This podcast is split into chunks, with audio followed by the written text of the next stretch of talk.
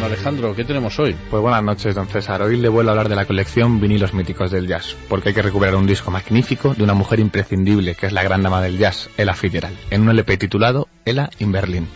Está grabado en directo en un concierto Es realmente fantástico. ese- Sí, ese- es verdad. Sí, sí, es muy bueno ese álbum. Entenderá por qué tenía que hablar de ella lo, Sí, sí, sí, cuanto lo vi. Dije, "Oh, buenísimo, buenísimo". qué gran oportunidad.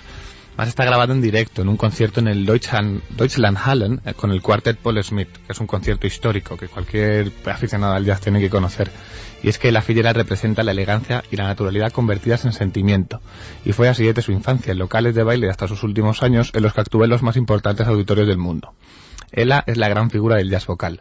Su voz podía competir con los solos de otros instrumentos de igual a igual porque poseía un gran talento para crear líneas melódicas con una capacidad de improvisación espectacular. Fue la reina del scat, que son esas sílabas sin sentido que sirven para crear una línea instrumental con la voz, y aún hoy impresiona su virtuosismo a la hora de abandonar una melodía para hacer de ella un tema propio. La historia de la Fitzgerald se aleja de todos los tópicos del jazz. Lleva una vida tranquila y reservada, alejada de las tragedias habituales en muchos de sus compañeros. Ni alcoholismo, ni drogas, ni degradación. Quizá por eso viviría tanto tiempo y tiene una fama tan enorme. No se dedicó como otros Sí. contemporáneos que acabaron muy pronto su carrera. Ella nació en Newport News, en Virginia, en el año 1916, pero creció en la población neoyorquina de Yonkers.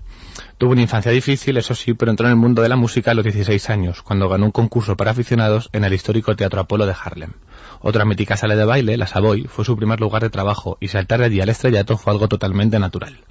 En 1946 conoció a Norman Granz y se incorporó rápidamente a su popular jazz at the Philharmonic, donde se codeó con los mejores instrumentistas del momento. Granz fue su manager hasta su muerte. Esto parecía una prácticamente una garantía de éxito este Sí. hombre. O sea, es increíble, le ha tocado a todos, a los grandes, a los mejores.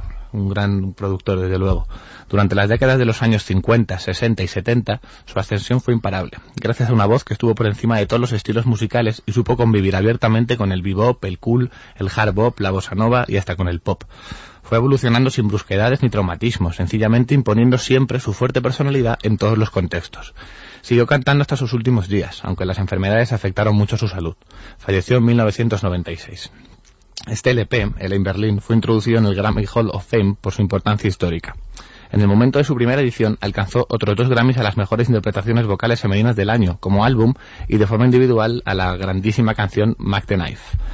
Ella era, era ya la primera dama del jazz cuando llegó a Berlín en 1960 para iniciar una nueva gira europea, pero lo que sucedió la noche del 13 de febrero superó mucho todas las expectativas y ha marcado todo el jazz vocal posterior. Grant, su manager, sabía que los discos de Ella eran un pálido reflejo de lo que era capaz de dar en el escenario, y no le fue difícil convencerla para grabar la primera actuación de su gira europea en la inmensa Deutschlandhalle de Berlín, un lugar con capacidad para 12.000 personas, completamente abarrotado esa noche. Ella quiso agasajar a sus fans berlineses cantando una canción alemana, y escogió una canción de la ópera de cuatro cuartos de Bertolt Brecht y Karl Weill, en la versión inglesa que adoptó Mark Blisten, Mac. Nunca la había cantado, y antes de salir al escenario todavía estaba memorizando la letra. No lo consiguió, afortunadamente, porque gracias a este olvido, Mac the Knife se convirtió en una obra maestra de la improvisación.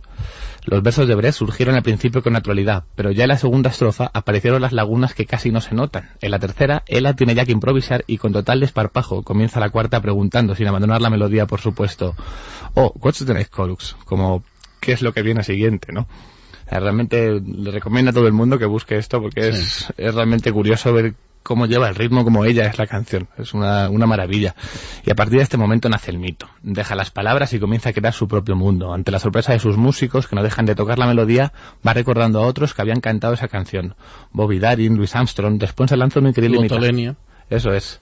Y luego se lanza una increíble invitación de Stagmo para acabar en plena apoteosis explicando sus sentimientos de ese mismo momento.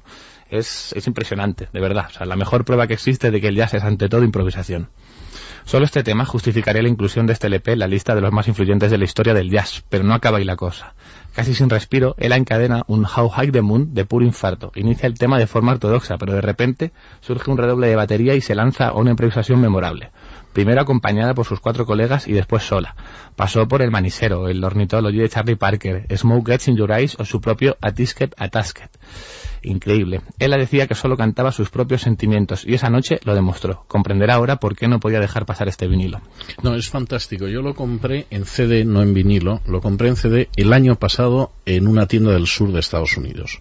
Además, por cierto, muy ajustado de precio. Y es verdaderamente extraordinario. La versión de Mac the Knife es sensacional porque en un momento determinado empieza a mencionar a gente que la había cantado antes. Primero Letaloni, eh, Lotta Lenia, que era una cantante alemana, que es la que estrenó la famosa ópera de los cuatro cuartos. Menciona Bobby Darin, que tenía la versión más popera, por decirlo de alguna manera, del Mac the Knife y que la había cantado. Por supuesto lo hizo también Louis Armstrong, pero vamos, la versión de ella es, es sinceramente sensacional.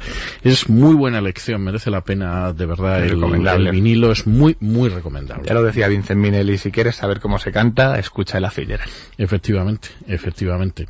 Por cierto, eh, hace no muchos años, a la cosa de seis o siete años, se hizo un listado de los grandes cantantes de la historia y el número uno se lo llevaba Ella Fitzgerald.